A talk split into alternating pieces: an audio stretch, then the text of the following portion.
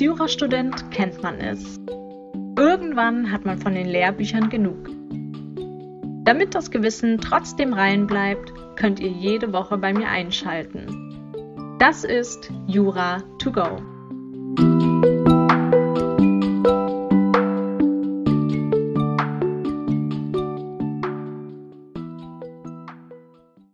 Hallo und herzlich willkommen zurück bei Jura to go in unserer Serie zu Mord und Totschlag. Ich bin Laura und wir behandeln heute den Hells Angels Fall.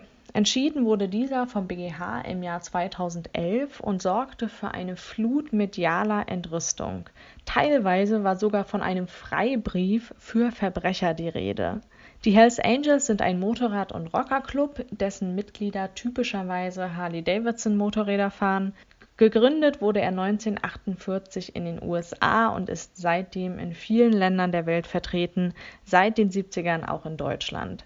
Nach eigenen Angaben basieren die Hells Angels auf vier Werten Ehrlichkeit, Zuverlässigkeit, Respekt und Freiheit. Der Club wird aber immer wieder in Verbindung gebracht mit Drogen- und Waffenhandel, Zuhälterei und Schlägereien, manchmal mit tödlichen Folgen. In einigen Bundesländern ist der Verein daher verboten. 2011 ist Folgendes passiert. Der Angeklagte Karl Heinz war zum fraglichen Zeitpunkt Mitglied der Hells Angels. Der Einfachheit halber nennen wir ihn einfach A. Im Februar 2010 entstanden Gerüchte, dass ein Mitglied des verfeindeten Motorradclubs Bandidos ein Mitglied der Hells Angels töten oder zumindest schwer verletzen wollte, um sich einen Aufnäher mit dem Schriftzug Expect No Mercy sowie eine Prämie von 25.000 Euro zu verdienen. Hintergrund dafür war, dass am 8. Oktober 2009 der A als Mitglied der Hells Angels ein Mitglied der Bandidos erschossen hatte. In der Zwischenzeit ermittelten die Strafverfolgungsbehörden gegen Mitglieder der Hells Angels. Das zuständige Amtsgericht erließ zehn Durchsuchungsbeschlüsse gegen verschiedene Mitglieder der Hells Angels. Einer dieser Beschlüsse betraf die Durchsuchung von Wohnhaus und Fahrzeug des A. Ziel der Maßnahme sollte das Auffinden von Beweismitteln über Bedrohungen des A und weiterer Mitglieder gegenüber Zeugen der Tötung des Mitglieds der Bandidos sein aus taktischen Gründen sollten alle Durchsuchungen zur gleichen Zeit stattfinden. Weil der Angeklagte als gewaltbereit eingeschätzt wurde und mit behördlicher Erlaubnis über Schusswaffen verfügte, beschloss das Landeskriminalamt, dass ein Spezialeinsatzkommando eingesetzt werden sollte, um gewaltsam in das Haus des A einzudringen, diesen im Schlaf zu überraschen, eine stabile Lage herzustellen und eine ungestörte Durchsuchung zu ermöglichen Dazu wurden zehn Beamte des Spezialeinsatzkommandos kurz vor 6 Uhr am 17. März 2010 am Zugriffsort eingesetzt. Sie umstellten das Haus des A, wodurch Fluchtmöglichkeiten ausgeschlossen wurden. Fünf Beamte, denen das Eindringen in das Haus als erste Einsatzkräfte oblag, postierten sich an der Vorderfront nahe der Eingangstür dicht an der Hauswand Darunter befand sich auch der Beamte B als Türöffnungsspezialist. Dieser sollte mit einem hydraulischen Gerät das Türschloss sowie zwei weitere Zusatzverriegelungen zerstören, die der A nach früheren Einbrüchen von Dieben in sein Haus angebracht hatte. Die Tür dann mit einer Ramme aus dem Rahmen drücken und so das Eindringen ermöglichen alle Beamten waren bewaffnet mit Sturmhauben zur Tarnung und mit Helm nebst Visier sowie Schutzwesten mit der Aufschrift Polizei ausgerüstet. In einiger Entfernung hielten sich weitere Einsatzkräfte der Sondereinheit, ein Notarztteam, der Einsatzleiter, der ermittelnde Staatsanwalt sowie Beamte der Polizei bereit. Der Einsatz begann um 6 Uhr bei Dämmerung. Im Haus des A brannte kein Licht, die Rollläden der Fenster waren ganz oder teilweise geschlossen. Der B setzte, vor der Haustür kniend, das hydraulische Gerät zur Türöffnung zwischen Zage und Türblatt an und bediente die Hydraulik, worauf eine der Verriegelungen mit lautem Knacken zerbrach. Der B brachte das Gerät danach an der rechten Türseite in Höhe des Türschlosses an, das sodann wiederum mit lautem Knacken aufgebrochen wurde Schließlich musste in einem dritten Arbeitsgang noch eine letzte Türverriegelung an der Oberkante der Tür geöffnet werden. Die Ramme zum Eindrücken der Tür wurde schon herbeigeholt. Inzwischen war der A, der zusammen mit seiner Verlobten im Obergeschoss geschlafen hatte, von dieser geweckt worden, weil sie Geräusche gehört hatte. Er versuchte vergeblich durch das Schlafzimmerfenster Personen zu erkennen und hörte Geräusche sowie Stimmen an der Haustür. Er nahm an, dass er das Opfer des angekündigten Überfalls von Bandidos werden sollte. Er nahm eine Pistole, lud die mit einem Magazin mit acht Patronen und betätigte den Lichtschalter für die Beleuchtung von Flur und Treppe. Seine Verlobte, die ihm folgen wollte, wies er an, ins Schlafzimmer zurückzugehen, die Tür zu schließen und mit dem Mobiltelefon ihre Mutter und seinen Bruder von dem vermeintlichen Überfall zu benachrichtigen. Er ging dann die Treppe hinab und nahm wahr, dass trotz des eingeschalteten Lichts weiter an der Haustür gearbeitet wurde. Die Beamten hatten über die Hörsprecheinrichtung ihrer Helme die Meldung Licht erhalten, gingen aber gleichwohl weiter verdeckt vor und gaben sich nicht zu erkennen.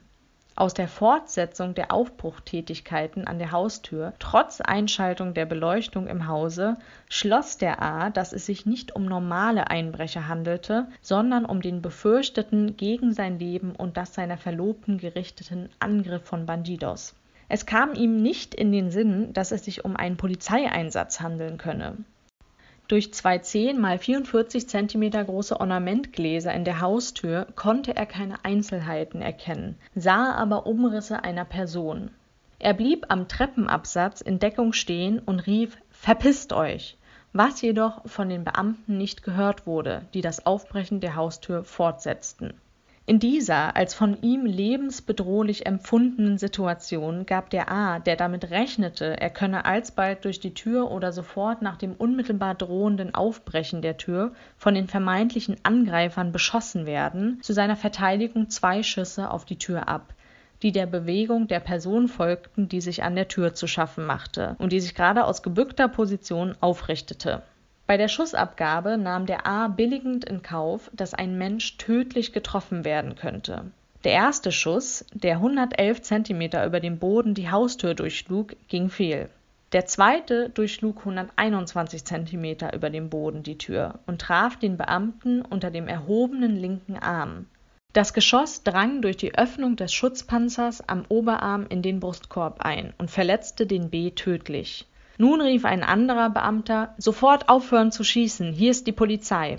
Der A legte die Waffe sofort weg, lief zum Fenster und rief Wie könnt ihr sowas machen? Warum habt ihr nicht geklingelt? Wieso gebt ihr euch nicht zu erkennen?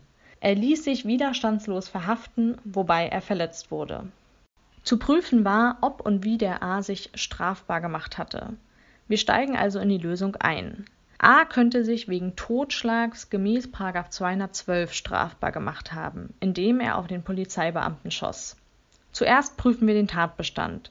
Der Polizeibeamte verstarb, sodass der objektive Tatbestand des Totschlags erfüllt ist. A wollte auch einen anderen Menschen töten, sodass auch Vorsatz gegeben ist. Fraglich ist, ob der A auch rechtswidrig handelte. Nach der Lehre vom Erfolgsunrecht wird die Rechtswidrigkeit grundsätzlich durch die Tatbestandsmäßigkeit indiziert. Hier könnte jedoch ein Rechtfertigungsgrund vorliegen. In Betracht kommt die Notwehr gemäß 32. Dafür müsste jedoch objektiv eine Notwehrlage vorliegen. Diese liegt vor, wenn ein rechtswidriger und gegenwärtiger Angriff gegeben ist ein Angriff ist jede Bedrohung rechtlich geschützter Interessen durch menschliches Verhalten, das sich gegen die Rechtsgüter eines anderen richtet, gleichgültig ob die Bedrohung bezweckt oder ungewollt ist. Eine Notwehrlage hätte für ihn vorgelegen, wenn der Polizeieinsatz in seiner konkreten Gestalt nicht rechtmäßig war. Gegen die Rechtmäßigkeit könnte sprechen, dass es sich bei einer Durchsuchung um eine grundsätzlich offen durchzuführende Maßnahme handelt ob sich für das konkrete Vorgehen der Polizei in den § 102 fortfolgend StPO eine gesetzliche Ermächtigungsgrundlage ergibt, kann zweifelhaft sein. § 164 StPO erlaubt ein Einschreiten nur gegen eine tatsächlich vorliegende oder konkret bevorstehende Störung der Durchsuchung die Frage der Rechtswidrigkeit des Polizeieinsatzes und eines hieraus folgenden möglichen Notwehrrechts des A kann jedoch im Ergebnis offen bleiben, denn der A befand sich in einem Erlaubnistatbestandsirrtum, so der BGH. Im Rahmen der Schuld ist daher der Erlaubnistatbestandsirrtum zu prüfen. Ein solcher liegt vor, wenn der Täter irrig Umstände für gegeben hält, die, sollten sie tatsächlich vorliegen, die tatbestandlichen Voraussetzungen eines anerkannten Rechtfertigungsgründes erfüllen und dadurch sein Handeln rechtfertigen würden. Ein solcher liegt vor, wenn der Täter irrig Umstände für gegeben hält, die, sollten sie tatsächlich vorliegen, die tatbestandlichen Voraussetzungen eines anerkannten Rechtfertigungsgrundes erfüllen und dadurch sein Handeln rechtfertigen würden hier hat der A sich vorgestellt, dass ein Auftragskiller hinter dem Plexiglas lauert, der ihn töten will. Insoweit ging A von einem rechtswidrigen und gegenwärtigen Angriff und mithin von einer Notwehrlage aus, die objektiv nicht vorlag. Auch ging A davon aus, dass sein Schuss unter die Notwehrhandlung fällt. Diese Umstände hätten die Tathandlung des A gemäß 32 gerechtfertigt damit liegt ein Erlaubnistatbestandsirrtum vor. Umstritten ist, wie ein Erlaubnistatbestandsirrtum behandelt wird. Es werden mehrere Ansichten vertreten. Zum einen wird die Vorsatztheorie vertreten. Diese sieht das Unrechtsbewusstsein als Teil des Vorsatzes an, sodass bei Fehlen des Unrechtsbewusstseins auch der Vorsatz nach 16 Absatz 1 Satz 1 entfällt. Nach dieser Ansicht würde hier der Vorsatz des a entfallen Außerdem wird auch die Lehre von den negativen Tatbestandsmerkmalen vertreten. Diese geht von einem Gesamtunrechtstatbestand aus, der neben den üblichen Tatbestandsmerkmalen auch die Voraussetzungen der Rechtfertigungsgründe als negative Tatbestandsmerkmale enthält. Demnach gehörte zum Vorsatz auch die Vorstellung vom Fehlen dieser negativen Umstände. Nach dieser Ansicht würde der Vorsatz des a ebenfalls nach 16 Absatz 1 Satz 1 entfallen des Weiteren wird auch die strenge Schuldtheorie vertreten. Diese behandelt den Erlaubnistatbestandsirrtum als Verbotsirrtum nach 17. Der Wortlaut des 16 Absatz 1 würde nur von Umständen des Tatbestands sprechen, wozu die Voraussetzungen des Rechtfertigungsgrundes nicht zählen. Bei Unvermeidbarkeit des Irrtums würde a hier nach dieser Ansicht ohne Schuld handeln Ferner wird auch die eingeschränkte Schuldtheorie vertreten. Diese wendet § 16 analog an und bringt vor, dass zwischen den Tatbestandsmerkmalen und den Rechtfertigungsgründen kein qualitativer Unterschied bestehe.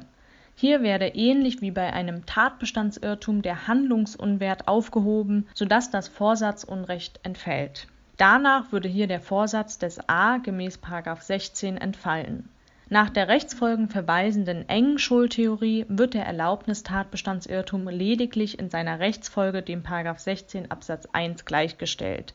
Hier soll vielmehr der Vorsatzschuldvorwurf entfallen, sodass der Tatbestandsvorsatz in seiner ursprünglichen Form beibehalten wird. Danach würde hier der Vorsatzschuldvorwurf des a in entsprechender Anwendung des § 16 entfallen im Ergebnis führt nur die strenge Schuldtheorie zu einem anderen Ergebnis, da nach dieser Ansicht der § 17 zur Anwendung kommen soll. Die strenge Schuldtheorie verkennt jedoch, dass es sich hier vielmehr um einen Sachverhaltsirrtum und nicht um einen Rechtsirrtum handelt. Insoweit ist § 17 nur auf Wertungsirrtümer zugeschnitten. Die Vorsatztheorie überzeugt nicht da das Unrechtsbewusstsein gerade in 17 geregelt wurde, was den deutlichen gesetzgeberischen Willen bezüglich der Trennung von Vorsatz und Unrechtsbewusstsein zeigt. Die Lehre von den negativen Tatbestandsmerkmalen verkennt den dreistufigen Aufbau. Das Gesetz unterscheidet schon in den Paragraphen 32, 34 den Wertungsunterschied zwischen Tatbestandsmäßigkeit und Rechtswidrigkeit. Die rechtsfolgenverweisende enge Schuldtheorie ist vorzugswürdig die dogmatische Herleitung des Vorsatzschuldvorwurfs ist zwar umstritten, allerdings führen die Schuldtheorien zu erheblichen Strafbarkeitslücken bei Teilnehmern.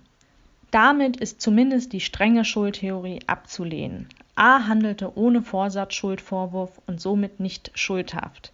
A hat sich deshalb nicht wegen 212 strafbar gemacht A könnte sich aber durch den Schuss auf den B wegen den § 222 und 16 Absatz 1 Satz 2 strafbar gemacht haben. Der Tatbestand müsste zunächst erfüllt sein. Der B ist verstorben. Damit ist der tatbestandsmäßige Erfolg eingetreten. Der Schuss war auch kausal für den Tötungserfolg. Es müsste auch eine objektive Sorgfaltspflichtverletzung vorliegen. Fraglich ist, ob dem A hinsichtlich des Erlaubnistatbestandsirrtums ein Fahrlässigkeitsvorwurf gemacht werden kann.